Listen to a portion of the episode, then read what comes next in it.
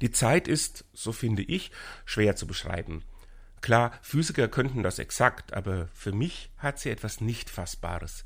Mal zerrinnt sie wie Sand in den Händen, gerade wenn man viel zu erledigen hat. Dann wieder dehnt sie sich wie Kaugummi, will gar nicht vergehen, zum Beispiel bei einer schlechten Ansprache. Doch die Zeit hat noch andere Eigenschaften, von denen Physiker nichts wissen.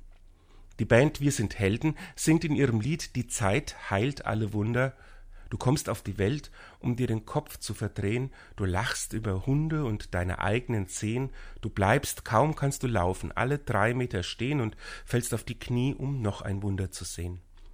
Als Kinder hatten wir noch keine Bedenken, uns klein zu machen, die Zeit stillstehen zu lassen, sie scheinbar zu verschwenden, um uns einfach nur einer Sache zu widmen, mit ganzer Aufmerksamkeit.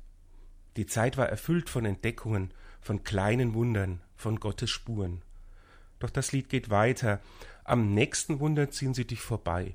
Und der, der dich am Arm hält, zählt bis drei und es geht vorbei, es geht vorbei. Kindwelt trifft auf Erwachsenenwelt. Voranschreiten ist modern, bloß keine Zeit verschwenden. Und Wunder entdecken ist Zeitverschwendung, weil unproduktiv. Aber um Weihnachten zu feiern, muss man sich eben für das ganz kleine Zeit nehmen. Denn das Wunder ist doch das Kind im Stall, der Gott, der sich ganz klein gemacht hat. Deswegen scheint mir sinnvoll, im Advent den Blick für das Kleine zu schärfen. Es ist Zeit, den Arm, der uns an den Wundern vorbeizieht, abzustreifen.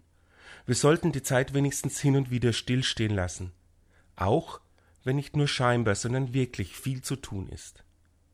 Wenn man will, dann klappt das.